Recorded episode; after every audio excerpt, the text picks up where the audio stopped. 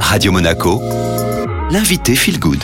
Et j'ai le plaisir, comme chaque semaine, de retrouver Sandrine Vim. Elle est enseignante et formatrice de yoga du côté notamment de Cap au centre Kalatvaita.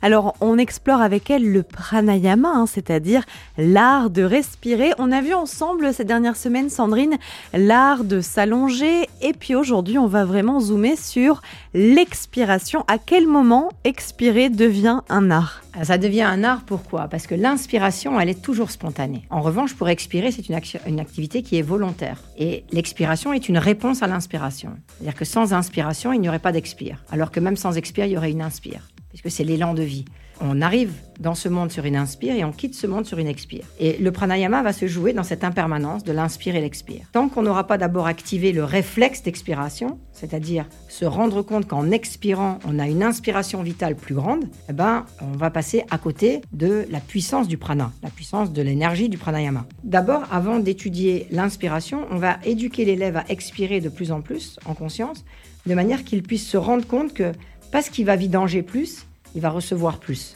Comment ça se passe Vous calculez en nombre de secondes? C'est vraiment. Ça peut. Il y a plein de méthodes euh, qui sont différentes.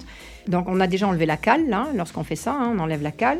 Et on va observer, avec une respiration un petit peu plus longue que la normale, comment, quand euh, on était tout à l'heure en respiration spontanée, eh bien, il y avait un mouvement qui était assez régulier. Et on avait une certaine capacité d'inspire, naturelle. Hein. Quand on va expirer plus, on va naturellement se rendre compte que les poumons se remplissent plus derrière. Mais c'est pas nous qui allons les remplir. C'est la réponse de cette expiration longue qui va faire que les poumons vont, être, vont demander une inspiration plus grande et plus profonde.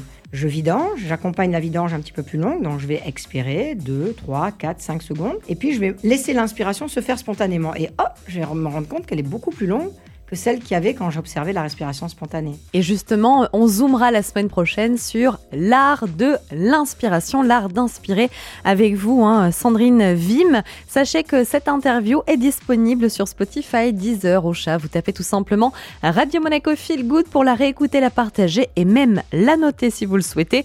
Et on enchaîne avec le retour de la musique.